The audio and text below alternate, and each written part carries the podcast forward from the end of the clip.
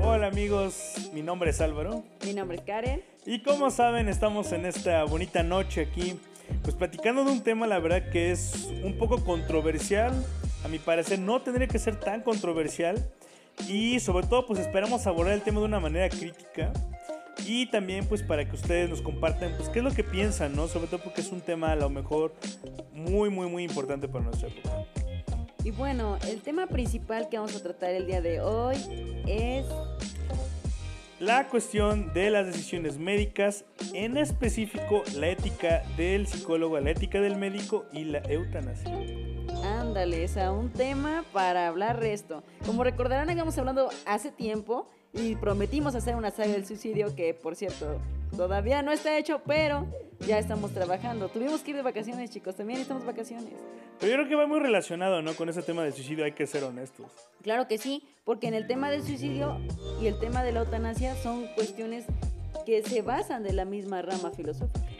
Exactamente. Y pues, sin más preámbulo, vamos a comenzar. Esperemos igual que agarren igual sus palomitas, que agarren igual, pues, sobre todo, podríamos decir que una postura a cierto punto, pues, abierta, ¿no? Vamos a intentar a cierto punto explicar cuál es el fenómeno de esto del suicidio, de la eutanasia, todo este tipo de cosas. Así que, pues, los invitamos igual a que, pues, se, se acomoden, que se sientan tranquilos y vamos a platicar. Sobre todo porque recientemente, no sé si ustedes se enteraron, pero salió la noticia de que en Colombia hace tiempo habían dicho que no iba a permitirse lo de la eutanasia. Pero recientemente ya ocurrieron los dos primeros casos de eutanasia en Uf, Colombia, de sí. una mujer y un hombre que no tenían casos terminales de enfermedad. Y estábamos hablando a la cuestión al respecto, pues aquí con el psicólogo Bárbaro, que nos comentara un poco de lo que él piensa. Vale, pues muchas gracias, Karen. Mira, ¿sabes? A cierto punto cuando eh, me comentaste la noticia, yo sí quedé en shock. Sí, o sea, vamos a ser honestos, vamos a, partir de una parte pues muy humana, ¿no? Em, la, la cuestión de la psicología que se dedica a estudiar, la, toda, la, toda la onda que tiene que ver con la muerte, con, con el suicidio, con toda la parte de, pues de, la, de la vida, ¿no? O sea, y la muerte, se llama tanatología. Ujú. ¿No sé si has escuchado algo de la tanatología, Karen? Sí, pues yo tengo de hecho una prima que está estudiando precisamente el tema de la tanatología allá en Estados Unidos. Ah, le mandamos saludos Ah, también, sí, ¿no? un saludo para Ilse. Pero pues más que nada, hablar de ese tema es algo pues que muchas veces hasta nos asusta, ¿no? Claro. Hablar de temas que son como tabú. Exactamente. Mira, ¿y saben qué? Vamos a empezar con algo muy sencillo, ¿sí?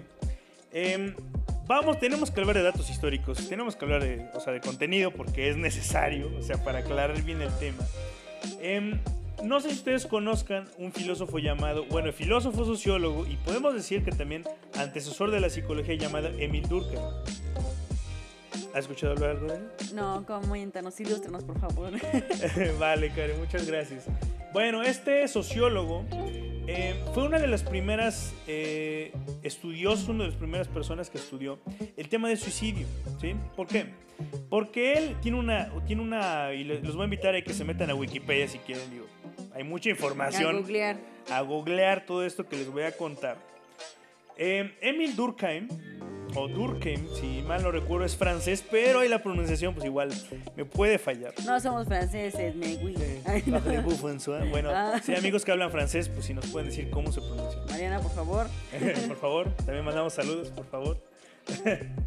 Entonces, pues, este, este sociólogo, Emil Durkheim, hablaba sobre, o sobre suicidio, ¿sí? Y casualmente eh, habla, o sea, en su libro del suicidio, de una historia de un, de un chavo, si mal no recuerdo, que, pues, eh, comet- o sea, intentó suicidarse. ¿sí? Ahora, vamos a poner en contexto esto. ¿sí? Eh, muchas veces cuando las personas entran en un estado de suicidio, creo que ya lo practicamos en el podcast anterior, Claro que sí. en el del suicidio, que muchas veces las personas cuando entran en ese trance, o sea, trance de suicidio, eh, pierden el sentido de la realidad. ¿sí? Entonces, lo que pasó con este chavo, pues era un chavo que tenía la vida pues muy mal, o sea, recuerdo que algo así mencionaba a Emil Durkheim que había perdido sus padres, su familia. Imagínense, casi casi que, ¿cómo se llama? A su, o sea, su Xbox, ¿no? O sea, empezó a prender lucecitas rojas. ¿no? Literal que empezó a valer gorro y que igual la novia los dejó, la, su crush los, los, ¿cómo se llama? Los rechazó.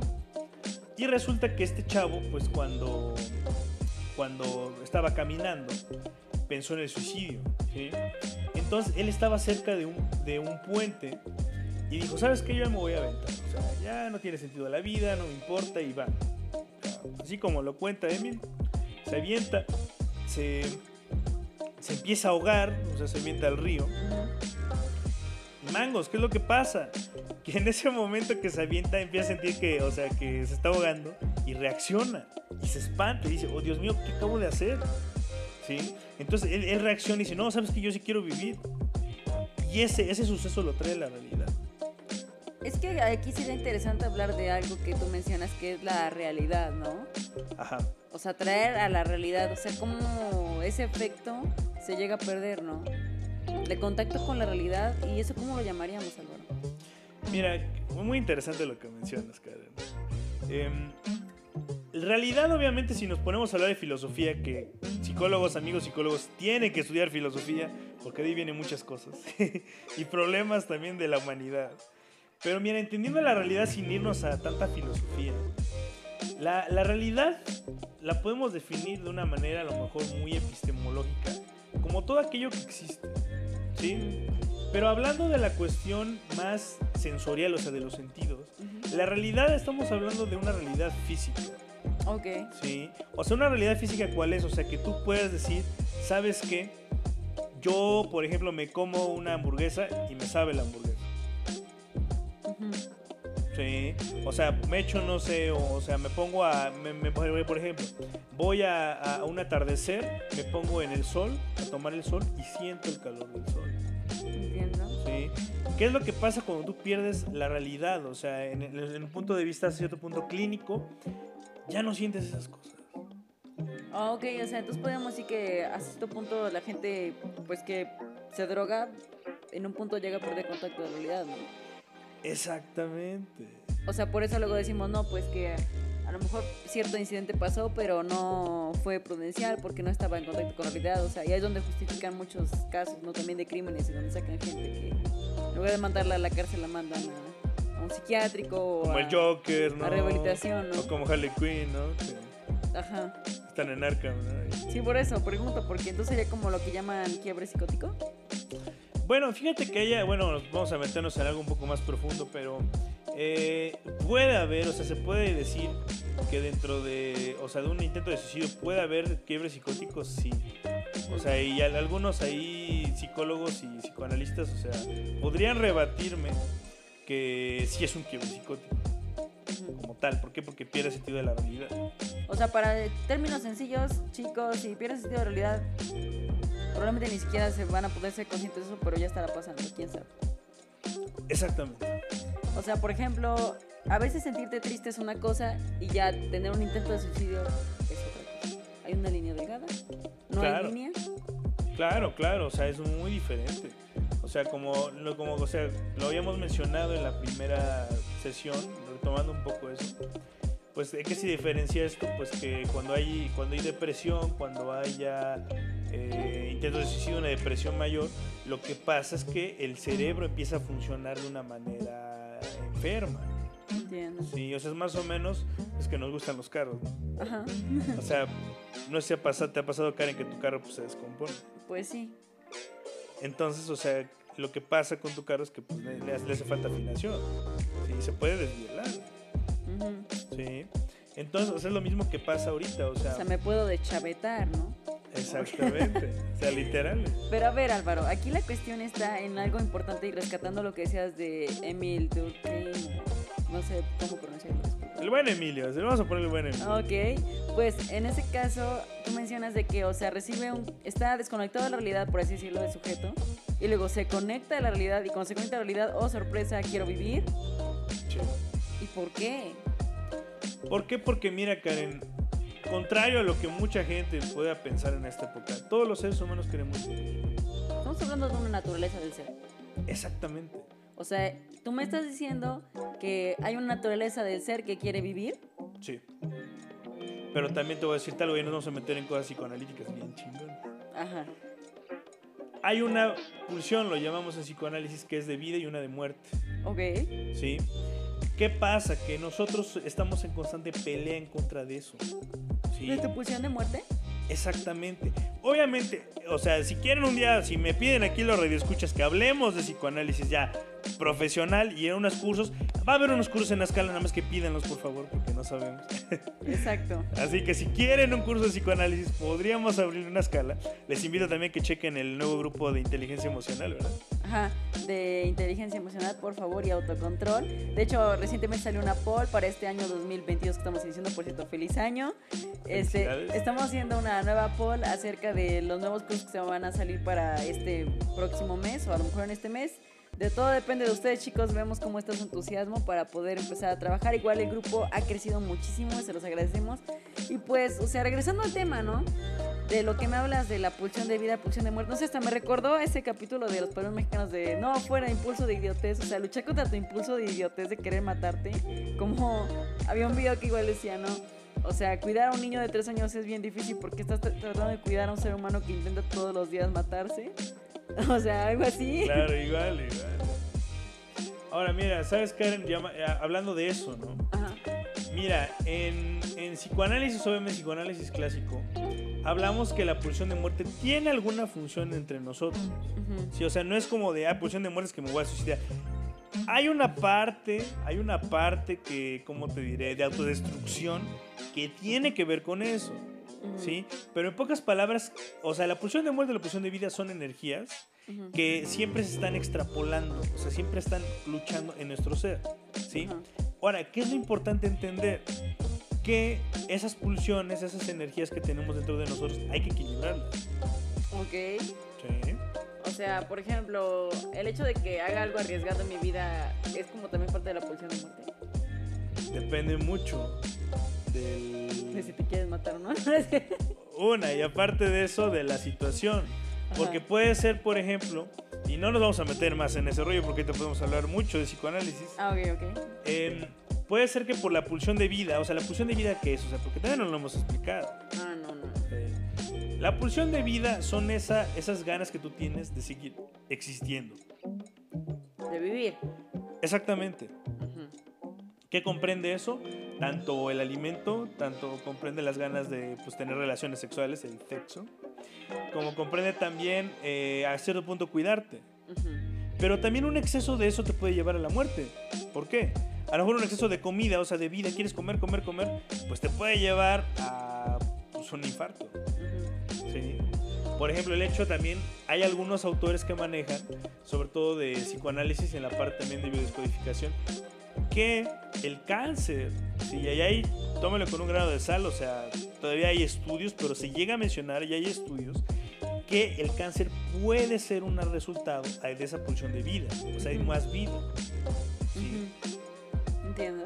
Como que generas más vida, pues. Exactamente. Es que lo interesante de lo que me hablas de la pulsión de vida y pulsión de muerte, y creo que es el punto a tratar ahora de la eutanasia, es como, tú me estás diciendo que este cuate, el buen Emilio, eh, habla acerca de que nosotros tenemos ese deseo natural de vivir, ¿no? Claro, claro. claro. Y o sea, la gente que está a favor de una cultura del amor busca la vida, ¿no? Claro que sí, claro que sí. Y entonces, ¿qué pasa con esta gente que, pues así, en resumidas cuentas, quiere morirse? Pues mira, ¿sabes, Karen? Yo creo que antes de pues, a- a- hablar exactamente de qué es, lo que, qué es lo que pasó con estas dos personas, o sea, de lo que yo también he leído, de los casos en Colombia, tenemos que entender que normalmente y naturalmente los seres humanos y cualquier ser vivo tiende a la vida. Sí. O sea, fácil. Nosotros en nuestro sano juicio de que somos niños, si hay fuego, no te acercas. ¿Sí? O sea, si eres niño, ¿y a poco no te ha pasado? Ujú. Que hay, una, hay un encendedor, ¿no? Por ejemplo, un- una vela. Y que dice tu mamá, no te acerques, cara. Ujú. Y tú vas y te acercas y te quemas, aprendes que te duele. Ujú. que no tienes que acercarte al fuego. O sea, si vas y, y te rompe tu corazón tu ex, no vas y te acercas otra vez con tu ex, ¿verdad? ¿Verdad? Exactamente. Entonces la gente también es suicida. ¿no? no tanto, suicidios emocionales, no sé. Suicidas, emo- oye, sería bueno ese tema, suicidas emocionales. Tiene lógica. Me está gustando. El amor te puede matar. Escucha. Bueno, es que no sería un amor, sería como una dependencia, ¿no? Pero la gente piensa que somos. O una, nas- unas necesidades insatisfechas por las cuales estás con una persona y tratas a ella. Claro, pero eso es más profundo. No, es que acabo de leer un libro y pues ya me dejó un poco tocada, pero nada más. No te preocupes, ahorita igual aquí, aquí estamos terapia, no te preocupes. Aquí en este podcast. Vale, mira, regresando a lo que me comentas, hay que entender que normalmente todos tenemos a la vida. Y casualmente, ¿por qué Emil Durkheim, o sea, siendo un sociólogo estructural funcionalista, porque es- esa es su teoría, él, se dio cuenta que hay enfermedades de la sociedad? ¿Sí? Y para no andar en esto, o sea, en pocas palabras, ¿de qué se trata su teoría? Él se dio cuenta que hay cosas, por ejemplo, como el suicidio, que son fenómenos enfermos en la sociedad. que se promueven. Mm, hasta cierto punto inconscientemente. ¿Sí? O sea, sí hay cosas que en nuestra sociedad están mal y se promueven. Sí, imagínate que él menciona que, o sea, todo ese tipo de cosas son enfermedades de una sociedad. ¿Sí? Entonces, no podemos hasta cierto punto ese tipo de cosas llamarlas muy sanas, ¿sí? O correctas, ¿sí? En nuestra sociedad. O sea, vamos a hablar un poquito de historia, ¿no? Claro. ¿Qué pasó en la Segunda Guerra Mundial? Pero pasaron muchas cosas. Pero principalmente, seamos honestos, una idea se perpetuó en una sociedad, una idea que no estaba bien, pero se catalogó como buena. Exactamente. ¿Esas enfermedades de la sociedad no hablan? Exactamente. Exactamente. Por ejemplo, vamos a seguir poniendo el ejemplo de la Segunda Guerra Mundial. Llega y, y- y hay que ser sinceros y hay que ser honestos, ¿sí? Yo creo que nadie, en su sano juicio, si no hay presión social, porque también ahí, ahí vamos a hablar de una cuestión llamada presión social. Pues sí, si te están amenazando con un arma, pues No, y si todo el mundo empieza a decir, ah, es que sabes qué, matar judíos está bien. Ah, es que sabes qué, encarcelar a personas de color y latinos y gente que vaya en contra del FIUA, del régimen nacional socialista, es correcto. tener esclavos es bueno. Eh, todo ese tipo de cosas. ¿Sí? ¿Por qué? Porque hay algo importante que se llama presión social. ¿sí? ¿Qué es lo que pasa? ¿sí? Y eso es psicología social. Hay, puede haber una idea, una idea que está incorrecta, como el caso de la Segunda Guerra Mundial, que permea en la sociedad. ¿Por qué? Porque hay una élite, porque hay un grupo de personas que promueve esas ideas y las empieza a normalizar, como si fueran buenas o correctas o permitidas para la sociedad. Entonces, o sea, tú me estás diciendo que en la Segunda Guerra Mundial ocurrieron todos estos problemas sociales, ¿no? Y hablamos, ahorita me recordaste de hablando de la Segunda Guerra Mundial, de un libro muy importante de En busca, El hombre en busca de sentido, ¿no? Híjole, es de los libros, de los más libros más fregones que puede haber. O sea, se lo recomienda a todas las personas. Y yo creo que habla también ese sentido de la vida, ¿no? Claro, O sea, y de la empatía humana, ¿no? claro. O sea, bueno, porque para quienes no lo hayan leído, que por cierto se lo recomiendo, eh, trata de... El libro en sí originalmente se iba a llamar Un psicólogo en un campo de concentración. Porque básicamente esa es la historia de... ay, ¿Cómo se llama este cuate? Se me su nombre. Ay, um, Víctor Frank. Víctor Frank, ajá. Este, habla sobre su experiencia en un campo de concentración. Y sus hazañas, porque la verdad, o sea, se los digo aquí a nuestros escuchas, es una hazaña. Sí, lo que hizo este hombre, o sea, no les spoilamos, ¿no? No les No, spoilamos no. tanto. Pero literal, o sea, escribir, o sea, tu libro en una hoja de papel, eh, ver cómo la gente se aventaba a las, a las barricadas electrificadas para suicidarse, perder a toda tu familia y seguir entero, eso es algo increíble. Pero es que esto es lo interesante, Álvaro. Que al final es la parte de la decisión, ¿no? Claro. De lo que me estás hablando, o sea, de otra vez de la pelea de la vida. Porque también había casos muy fuertes que él vive, donde dices, no, pues este cuate ya mejor se hubiera... O sea, hay tanto sufrimiento que dices, no, pues ya mejor se hubiera, pues, matado, ¿no? Pero no lo hacen. Claro, ahora mira, retomando todo esto que dices, Karen, o sea, retomando también lo que estamos, para darle conclusión a lo que estamos proyectando. Imagínate, Karen, que tantas cosas que sufrió él en el campo de concentración. ¿Qué dices tú? Con más razón él hubiera hecho, sabes que ya me suicido. ¿Sí? O sea, no tiene sentido. Y mucha gente lo hizo. Y sabes que no es tampoco, o sea, no sabemos cuáles son las razones de la gente. O sea, no, ¿cómo te diré? No vamos a justificarlo, obviamente, no. ¿Sí? Pero vamos a, vamos a proyectar esto, o sea, vamos a hablar de esto, ¿sí? No importa cuál fue la situación que él vivió. Él decidió, como tú dices. O sea, tomar la decisión de seguir viviendo. A pesar de que perdió a su esposa, a pesar de que perdió a sus hijos, a pesar de que perdió a toda su familia. ¿Sí? Entonces, ¿qué te dice eso? ¿Sí? En las situaciones de la vida, tan solo la vida cotidiana. ¿Sí? En enfermedades. ¿Sí? Porque mira, y, un poco retomando, yo creo que yo creo que nuestros radioescuchos se quedaron un poquito con la duda que estamos hablando. De la presión social. ¿Sí? Porque eso no lo hemos concluido. Por más, por más que haya una sociedad que te diga, oye, ¿sabes que está bien matar judíos? Oye, que está bien encarcelar a las personas que vayan en contra de nuestros intereses. Yo pienso, ¿sí? Que siempre hay una conciencia dentro de ti que te, que te va guiando a saber qué es lo correcto. ¿Sí? Y en este caso, o sea, esa pulsión de vida, o sea, totalmente comprobadísima, te dice, ¿sabes qué? A pesar de todo lo que pase, voy a seguir luchando y viviendo. ¿Sí? Porque todavía el futuro no está escrito, realmente no está escrito. ¿Sí? Hay muchos casos de personas que está, tienen cáncer y tienen cáncer terminal, se van a un viaje en el mundo y se curan del cáncer. O por ejemplo este cuate que no tiene brazos ni piernas, ¿cómo se llama? Ay, creo que es Nick Bujicic. Ajá, Nick, es Nick, o sea, dirías, ese, ese hombre es literal, como dije a la gente, pues, está en calidad de bulto, ¿no?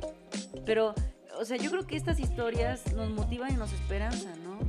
Porque a lo mejor también pienso que es eso, Álvaro. A veces es la pérdida de esperanza, la que te lleva a una pérdida de contacto de la realidad. Claro.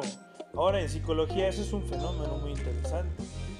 Una cosa, y yo creo que no me van a dejar mentir aquí, bueno, sus escuchas cuando empezó la pandemia.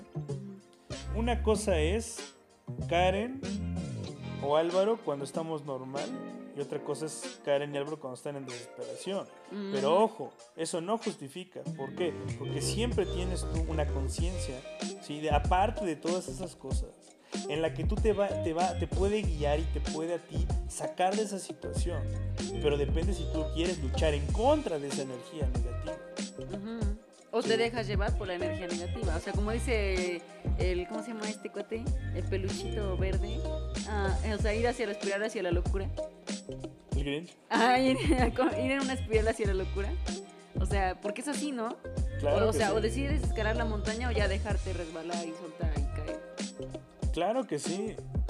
Ahora, hablando de esto y, un poco, pues ya entrando en nuestro tema, ¿no? Del suicidio. Y esto, esto que pasa, o sea, hay que decirlo así y espero que, o sea, quede claro esto que vamos a mencionar, ¿sí? En ninguna manera, de ninguna manera, la eutanasia es una buena Ah, hablando del sentido etimológico de la palabra, ¿no? Claro. ¿Por qué? Y les invito a leer a las personas que piensan diferente. Vamos a platicar. Si quieren comentarme, mira, con mucho gusto. ¿Sí? ¿Por qué no puede ser una eu muerte, eu mortis, ¿sí? O sea, una buena muerte, ¿por qué no puede serlo? ¿Sí? De ninguna manera, ¿sí? El valor más grande que tenemos como humanos, llamado vida, se nos puede arrebatar. ¿Por qué? Tan solo por algo muy sencillo. Nosotros no podemos creer vida. ¿Sí? Nosotros no podemos decir, ah, ya se murió, lo vamos a revivir. Eso no se puede. Y el día que se pueda, pues que sabe que, pueda, que, vaya a pasar. Yo honestamente lo dudo. ¿Sí? Yo honestamente lo dudo. Pero es el valor más grande que tenemos. ¿Por qué? Porque es irreemplazable. Es lo mismo que que cuando tú tienes una integridad, por ejemplo en el caso de las violaciones, esa integridad no la puedes volver a a rescatar. ¿sí? Se pierden esas cosas. ¿Sí? Son cosas irreemplazables, la libertad, ¿sí? todo ese tipo de cosas. Son cosas que han perdido valor a los ojos de una época. ¿sí? Y más específicamente de nuestra época, lamentablemente. Pues mira, retomando las conclusiones que estamos llegando, mire, y, le tengo que hablar, la verdad, o sea, pues las cosas como tienen que ser, sí, porque yo creo que muchas veces estos temas, pues, muchas veces no se quieren tratar, sí, son temas muy complicados, son temas que necesitan, o sea, eh, también su seguimiento, pero pues para darle igual una, una respuesta, ¿no? Todo tipo de cosas, no, no podemos tan solo yo como psicólogo, no podemos si estamos luchando para reducir la, muerte, o sea, igual los doctores yo los invito. Si estamos luchando para reducir la muerte, o sea, ¿por qué? Porque el hecho de dar medicamentos, ¿para qué es? ¿Sí? Para reducir la muerte. ¿Sí? Entiendo que hay una parte que a lo mejor que eso se quiere justificar, que es para reducir el dolor, pero básicamente es para reducir la muerte, para crear un bienestar. Alargar la vida. Exactamente. ¿Sí? Pero siendo yo un, personal de la salud a cierto punto. De la salud. Exactamente. Yo no puedo participar de una persona que quiere un suicidio asistido. ¿Y por qué es un suicidio asistido? ¿Sí? Porque en este caso ya hay una pérdida de la realidad. Hay un caso de desesperación, una, una, una cuestión emocional muy fuerte. ¿Sí? Y gente que no la ayudaron. ¿sí? En lugar de dijeron, sabes que yo no quiero que sea un problema y mejor la, asesino porque es un asesinato, ¿sí? Pues sí. Es un asesinato, ¿sí? O sea, podemos disfrazarla de la manera en la que sea, ¿sí? Pero también te digo algo, en los campos de concentración, ¿todo qué decían? Y hasta hay memes de eso, ¿sí? Pero aún así sigue siendo algo fuerte. Ah, yo solo seguía órdenes. Oye, muchas veces obviamente depende del caso, o sea, no vamos a satanizar a nadie, ¿sí? Pero hay que ponernos a reflexionar y ser empáticos. No es seguir órdenes, ¿sí? Es que tenemos una libertad intrínseca de cada ser humano en la que tenemos que decidir las cosas que realmente son importantes y que realmente están bien. Pues es que en este tema, bro, o sea, yo lo que leía del caso de esta mujer sobre todo de la mujer porque es la que más me llamó la atención, porque era más joven. Y ella tenía un problema, algo así en los huesos, que sufría mucho dolor, ¿no? Pero no era algo terminal, ni era algo que, pues como tal, tuviera escrito la palabra muerte en el destino, ¿no? Entonces, o sea, la verdad se me hace algo, pues, fuerte, porque también me llama la atención cómo su familia está de acuerdo, ¿sí? O sea, a mí me llama la atención porque bueno, o sea, yo he tenido mascotas. Y voy a hablar de un animal, ¿sí? Ni siquiera de un humano. Voy a hablar de un animal. Pero recuerdo que cuando mi mascota era un perro poodle llamado Chispa, estaba mal porque no sé qué le pasó, regresó mal a la casa y luego estuvo dos, tres días mal y se ve que sufría mi perro, ¿no? Estoy hablando de un perro. Sé que no se equipara, pero quiero poner el ejemplo. Y este perro, o sea, sufría y cuando voy a la veterinaria, ¿qué es lo que me dicen? No, es que pues ya hay que dormir al perrito. ¿Y qué es lo que yo hice? Oye, ¿no hay otra solución? Y creo que ahí es donde también yo creo que el personal de salud hoy en día es lo que me preocupa. Ya no dan esperanza ¿Sí? O sea, yo tengo una prima que sufre dolores muy fuertes de la columna porque tuvo un problema, ¿sí? y este, muy fuerte. Y el doctor que le dijo, no, es que usted ya resígnese, lo que usted tiene ya no tiene solución, ya. Oye, ¿qué pasó con la calidad humana? ¿Qué pasó con la empatía? La esperanza, o sea... La esperanza. Matar las esperanzas de la gente la estás matando en vida. ¿eh? Nunca, nunca hay que hacer eso. Por eso yo me pongo a pensar en esta mujer, que la verdad sí me compadezco. Digo, oye, ¿qué tal si ya llegaron y le dijeron a mí como, no, ya no hay otra opción, tienes que dormirla? No, es que a ti ya no se te va a quitar ese dolor de hueso, ya, aprende a vivir con eso, o sea, ya. Oye, ¿cómo, qué, qué ha pasado en casos de gente que tiene cáncer? Que les han dicho que tienen cáncer. Ahí tienes el caso más, el de Lemmy. Sí, o sea, hay casos también, o sea, que les dicen, oye, tienes cáncer y se, tanto es la tristeza que se mueren a la semana. Sí. Y no eran terminales. Sí. Porque, la, o sea, realmente a veces la palabra, o sea, tan solo desde la palabra puedes curar.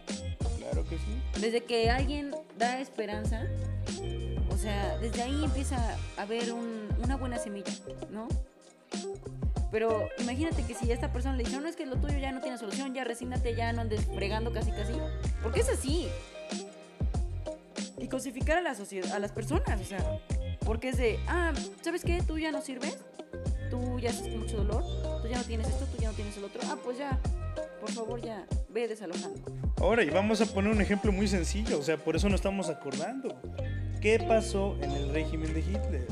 La gente que era inválida, la gente que no servía para trabajar, la mandaban a las cámaras de gas. ¿Sí? O sea, esto ya pasó, señores.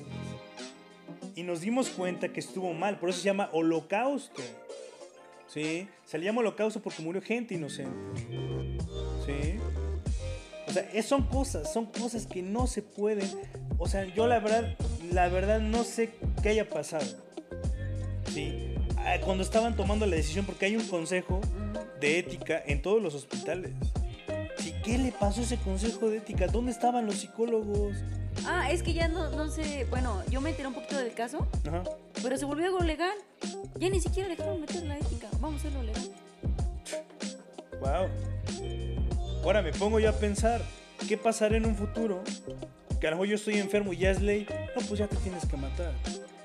O sea, y, y les digo algo. Hay algo muy interesante en una película, casualmente eso de la eutanasia, llamada... Ay, ¿tú la viste Soylent también? Green, Soylent Green. este, ay. Cuando el destino nos Cuando el alcanza. destino nos alcance. ¿sí? O sea, en el que te plantean todas esas problemáticas que ya la estamos viviendo. ¿Sí? Ahora, realmente me pongo a pensar qué piensan los legisladores, qué piensa otra esa persona. O sea, tienen responsabilidad moral y directamente de asesinato. ¿Sí? Con todo ese tipo de cosas. ¿Sí? Porque te vuelvo a decir, el valor más grande que tenemos es la vida. ¿Sí? No podemos decidir ante esas cosas. ¿Sí? O sea, y participar de eso es totalmente un asesinato. O sea, no, yo quisiera, o sea, que le pudiéramos llamar de otra manera, que fuera de otra, pero o sea, las cosas tienen que ser como tienen que ser.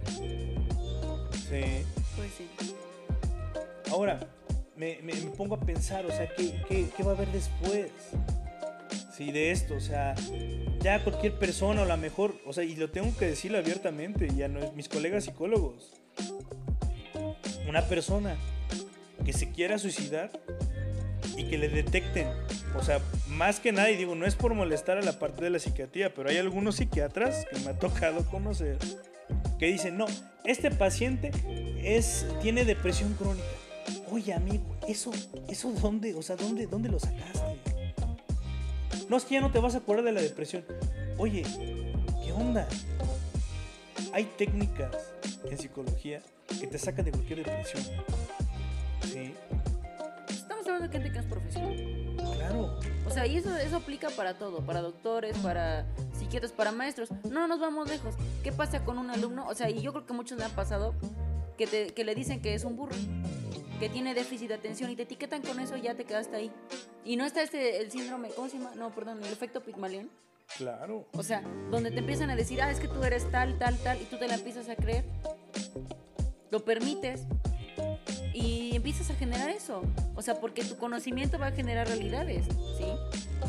Es lo que habla precisamente este libro que estoy leyendo, el de los pilares de la autoestima, donde dice, bueno, tú tienes un conocimiento y ese conocimiento genera una realidad para que estén acorde. Porque cuando eso, cuando eso conocimiento y realidad no están acorde, tú tienes un choque en tu cabeza, ¿no?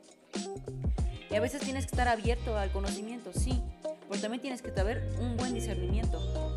Como lo tú comentas, de una conciencia, ¿no? Claro. Ahora, es una conciencia humana natural, ¿sí? O sea, vemos en, en la naturaleza que hay, o sea, las madres protegen a los hijos. Puede haber casos que no, o sea, yo también soy consciente de eso. Pero hay una tendencia natural, innata, al, o sea, a la vida, ¿sí? O sea, es una cultura, la verdad, vamos a decirlo como es, una cultura de muerte. ¿Cómo vamos a proclamar esos valores? Sí. O sea, porque podemos, o sea, podemos decir y podemos argumentar muchísimas cosas para, para justi- tratar de justificar lo injustificable. Esto no es justificable. De ninguna manera. Por eso, pero ¿en qué momento tu vida vale tan poco o sientes que vale tan poco que la quieres mandar por un tubo? O sea, ahí empieza un problema. Ahora, yo también me pongo a pensar en los hijos de esta señora. ¿Realmente quieren hacerse cargo de la señora? O sea, vamos a ser honestos. Que es lo más cómodo también. Es que a mí que me conviene. Pues no andarle pagando la medicina, no andarla cuidando, no, o sea... Ni siquiera escuchando. Y decir, y decir que lo estoy haciendo porque me compadezco de ella, porque sufre mucho. ¿Sabes qué? Es más difícil resucitar a un muerto, ¿sí? Pero un muerto en vida. Y hay que trabajar en eso.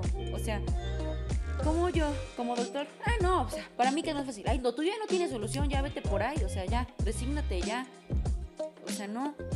Tienes que decir, oye, ¿sabes qué? A lo mejor esto a mí me sobrepasa. Ha de haber alguien que sí te lo pueda solucionar. Y por ejemplo, tengo el caso también de una amiga que ella le dijeron que tenía una. En el estómago tenía una bacteria que ya no tenía solución, ¿sabes? Todos los doctores dijeron que ya no tenía solución. Pero ella dijo, ¿qué? ¿Qué dijo? No, ¿sabes qué? Voy a buscar una solución, porque esto de que tiene solución, tiene solución. Y buscó y encontró en, en alternativas de naturistas y otros rollos, tipo rusos, que la mujer terminó curándose, ¿sí? Con su tratamiento alternativo. Claro. Y tú dices, oye, no que eso no tenía solución. O sea, no tiene solución en tu espectro de conocimientos, pero ¿cómo decirlo? También es gente, yo lo voy a decir así, soberbia, que no quiere aceptar que hay un problema que le sobrepasa y pues pasarle, ¿cómo decirlo? La bandera a otra persona para que siga el camino, ¿no? Claro. Ahora te digo algo, o sea, y un poco a cierto punto no revictimizando a nadie, ¿sí? O sea, aclarando todo este rollo, ¿sí? Igual ahorita pues ya nos pusimos un poquito candentes porque si la verdad es un tema, o sea, es, es controversial. Históricamente es algo, es una abominación, ¿sí? Lo que acaba de ocurrir, ¿sí? Pero mira, ¿cuál es el problema? Que si a mí, porque yo he tratado pacientes igual en situaciones de suicidio, ya lo he mencionado antes, si a mí me llega una persona diciendo, sabes que ya me quiero morir, ¿yo qué es lo que pienso? ¿Cómo te voy a ayudar? Yo no estoy pensando hasta cierto punto, o sea, ah, pues voy a, o sea, ya no tiene solución, ¿sí? O, o- o ya mejor vete, o esas cosas. O consentirle. Claro, Porque tú también puedes tú decir, ah, sí, te voy a ayudar a matarte. ¿Cómo? O sea, porque eso también es. claro, Y dices, ay, caray. Hay como, tú también tienes que saber qué es lo bueno para la persona, ¿no? O sea, incluso también pensar no solo ahorita, en el ahora, sino en un futuro, ¿no? claro. Ahora, te vuelvo a decir yo, o sea, ¿dónde está ahorita yo? Me imagino, yo espero, y, o sea, si lo llegan a escuchar a alguien, o sea, de derechos humanos, ¿en qué momento se le asistió a esta persona psicológicamente, farmacéuticamente? Porque tuvo un quiebre, un quiebre psicótico de suicidio. Eso es que pasó aquí. ¿Sí? O sea, ¿en qué momento se le asistió? ¿En qué momento hubo psicólogos, psiquiatras que la atendieran? O sea, porque estas personas tienen que pagar. O sea, tienen que pagar y esta ley tiene que revocarse. Sí, o sea, no hay solución. Tiene que revocarse y tiene que pagar la gente que hizo mal. Tiene que pagar. Sí. Pues es que yo nomás les digo así fácil. Ustedes tienen unos hijos, ¿no? Quienes tengan hijos, quienes no tienen a lo mejor un hermano chiquito o así, que alguien pequeño que está a su cuidado. Bueno, ya no me voy lejos, una mascota. ¿Ok? Y digamos que ese niño chiquito o esa mascota, hay, un, hay una cubeta que tiene cloro. Y el niño agarra y se sirve una taza y lo va a beber. Deja que lo beba. ¿Tú dejarías que lo beba? Tan solo tu perro, ¿dejarías que beba eso?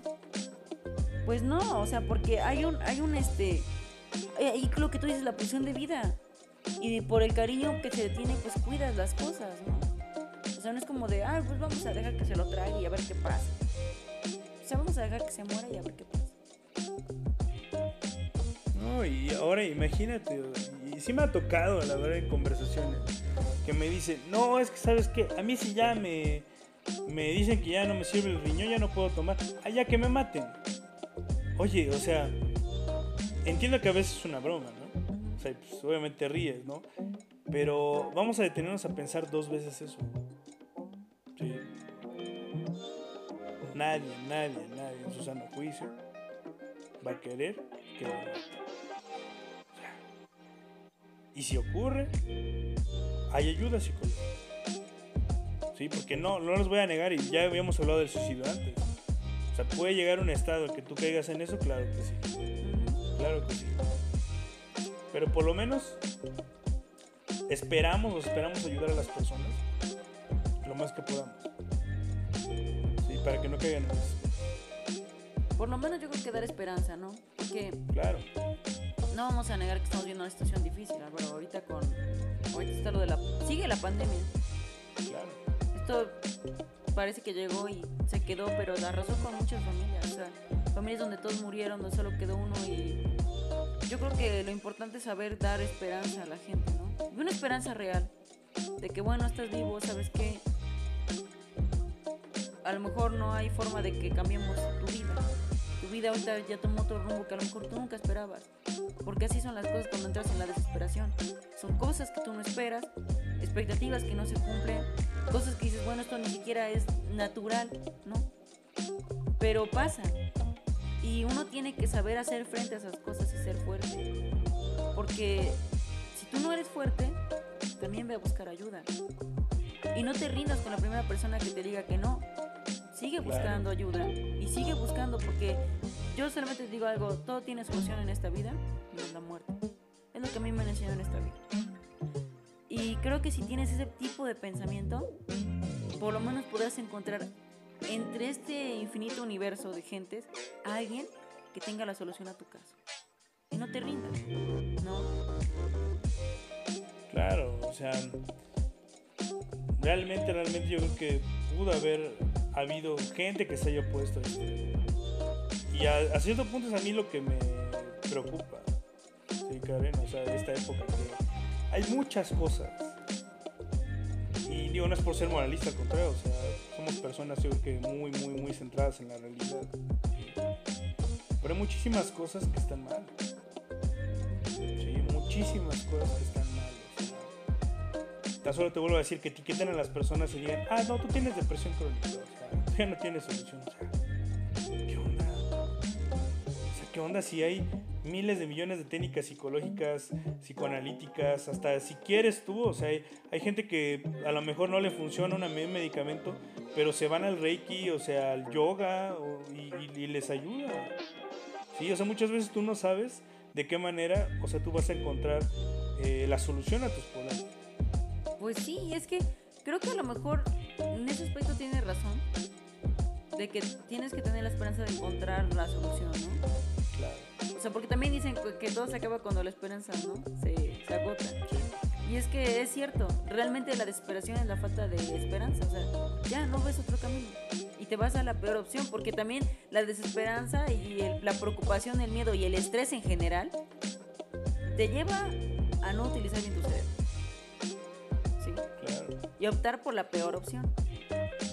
Pero bueno, entre las situaciones que pues comentamos todo eso, yo creo que sería importante también, o sea, compartirles, ¿no? A todos nuestros alcalitos, claro. que a veces pues sí, la situación parece que no tiene solución, porque muchas veces sí parece. Pero para eso existen lugares como Azcala, donde puedes encontrar personas que no nos vamos a rendir por tu caso. Y vamos a encontrar una solución. Porque a lo mejor es eso, que hay mucha gente que la verdad no sé. Ay, yo pienso que es gente la verdad mediocre. ¿Sabes? Que justifica su mediocridad diciendo que ay, no se puede. No concuerda con mi, con lo que yo sé, ah, no se puede. Y las cosas no son así. Claro, y ahora les voy a hacerles honesto y les recuerdo, o sea, digo, no no hay necesidad también de recordar cada podcast, ¿no? Pero, o sea, yo por lo menos, pues, intentos de suicidio, pues, pues, sí he tenido. Y gracias a Dios, desde que fui a terapia, desde que me agarré de muchas personas, volví a, con mis amigos, o sea, sales adelante. Sí, o sea, no crean que ahorita estamos hablando desde una posición de poder, porque hay gente que así lo maneja, así lo piensa, o sea, claro que no. O sea, hemos estado en el piso, hemos estado abajo y, y siempre, siempre, siempre hay opciones en la vida para salir adelante. Pero depende, regresamos a lo que decías, Karen. ¿Qué decisión quieres tomar? ¿Qué vida quieres tomar? Porque a fin de cuentas, pues la verdad, o sea, como lo decíamos, pues intentos de suicidio, gente que suicide, hay lamentablemente. Pues. Pero hasta cierto punto, tú, tú, ¿qué vida quieres? ¿Sí? O sea, ¿qué, qué, qué vida quieres? O sea, ¿estás dispuesto a aceptar el regalo de la vida? Porque a fin de cuentas la vida es un regalo. E- Esa gente que te dice, ¿no? Hasta filósofos podemos poner, ¿no? Como Schopenhauer, Nietzsche, que estaban bien, bien tocados, la verdad. Realmente, ¿qué vida quieres vivir? ¿Quieres vivir una vida de, de éxitos? Puede, tiene su precio. ¿Quieres vivir una vida de, de tristeza, de dolor, de muerte? Tiene también su precio. Pero, o sea, yo les dejo aquí a nuestros escalitos con, con esta pregunta, o sea, ¿qué vida quieres? ¿Qué, qué, o sea, ¿qué, qué quieres elegir? Sí, obviamente yo, yo puedo decirte, ¿no? O sea, yo estoy, o sea, totalmente contra de la eutanasia, o sea, a favor de que luchemos en la vida. Porque muchas veces yo pensé que había causas perdidas. Sí. Hubo gente que me apoyó, hubo gente que me echó más tierra, pero a la- bueno, afortunadamente yo tomé la decisión de decir, ¿sabes qué? Voy a salir adelante. A pesar de la situación, que ahí no hay peros. Ahí no hay peros, ahí no hay excusas. ¿sí? Si estás en ese momento de tu vida, tienes que salir adelante. Por algo y vas a, vas a adquirir un chorro de experiencia, un chorro de bendición. Es que tienes que encontrarle sentido. Claro. O sea, yo creo que la principal cosa que les puedo recomendar a todas esas personas que, o sea, pues a veces yo lo entiendo porque a mí, pues igual, no voy a negar, ay, soy doña, no me sufro nada, pero o sea, de esas voces que están en tu cabeza que te dicen, mátate, esas voces que están en tu cabeza que te dicen, no vales nada, no eres suficiente, o sea, tú no sirves para nada, tú no, tú no sé, No, no, vale vales todo nada lo que haces. todo lo que haces no importa, vives una vida mediocre, todas esas cosas. O sea, la verdad, esas voces están aquí adentro, dices, ni siquiera la gente de afuera. Esa gente es la, la voz que está aquí adentro, ¿no? Esa voz que me dice, esa pulsión de muerte yo le llamaría. Claro, Que te dice que no, que te rindas, ¿no? Que para qué luchas. claro. Pero alimentar la esperanza es importante, ¿sí? A lo mejor al principio, pues también ponte a reflexionar, ¿no? A lo mejor en vida de otras personas, en otra gente, para poder empezar a tener eso que le llama el autor del libro de, de los espirales de la autoestima, le llama una chispa, que tiene que encenderse esa chispa, ¿sí? Ya de ahí lo demás pues se quema solo. Ahora, retomando lo que tú mencionabas, Mm. ¿sí? Siempre, siempre, siempre. En, en esta lucha, o sea, interna que tenemos, si quieren llamarlo bien y mal, ¿sí? para que lo ent- entendamos más fácil, ¿sí? siempre en el peor momento que puedas tener, siempre eres tú el responsable. O sea, la vida te puede tratar de mil maneras, te puede llevar un campo de concentración, te pueden destazar, te pueden hacer un chorro de cosas, pero depende tú cómo elijas tomar todas esas cosas. No voy a decir tampoco que no te va a doler, porque también no vamos a hablar como el coaching, que bueno, digo, algunas partes del coaching que dicen, ah, es que, ¿cómo se llama? Eh, tú decides ser feliz. En parte, hay una parte de razón en eso, sí, pero hay un proceso en eso, ¿sí? Entonces, hay que también hacernos responsables de esas decisiones. Si tú, y te acuerdas que lo platicamos en la mañana, si tú decides seguir saboteándote, si tú decides seguirte hablando mal, seguir tratándote mal, tienes el poder porque eres tú mismo el que te hablas así. Y hay una razón, ya sea por miedo, ya sea por un trauma pasado, ya sea por alguna cosa que te haya ocurrido, por la cual luego no te acuerdas o no comprendes por qué te tratas así. Pero tú tienes la llave. O sea, para solucionar esas cosas, obviamente vas a necesitar de ayuda. Sí. Sí, como cuando se te pierden las llaves de tu casa, ¿no? Necesitas ayuda para encontrarlo. Claro. Entonces, la verdad no hay justificación para actos como eso. Sí, no hay justificación.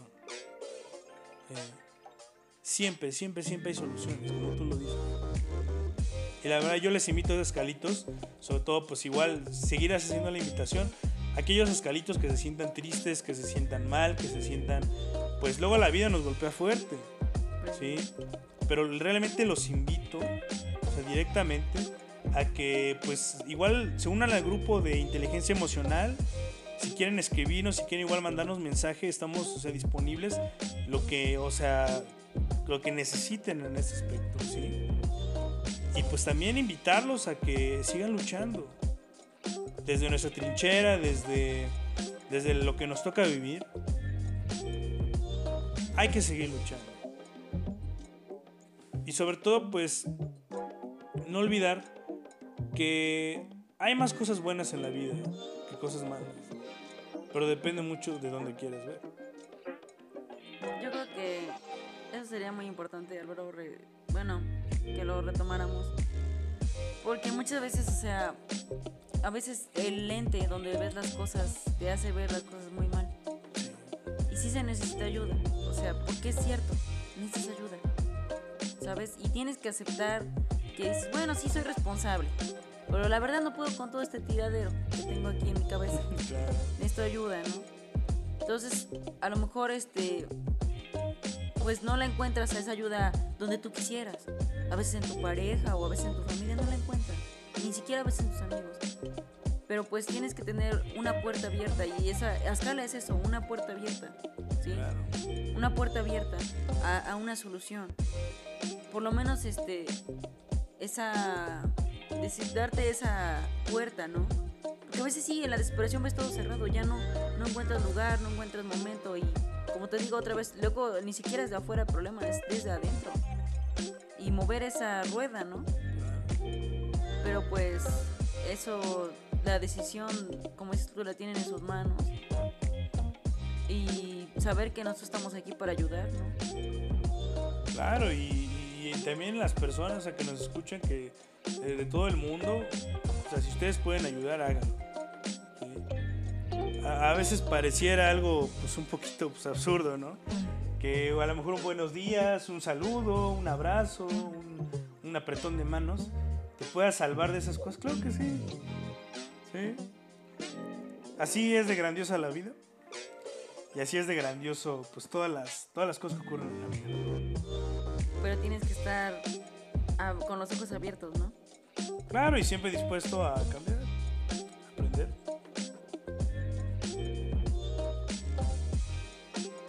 Así que, escalitos, esperamos que les haya gustado el podcast de hoy. Yo espero que haya muchas dudas, yo la verdad espero, espero que haya mucha duda, mucho debate. Pues, Vamos, pelén, pelén.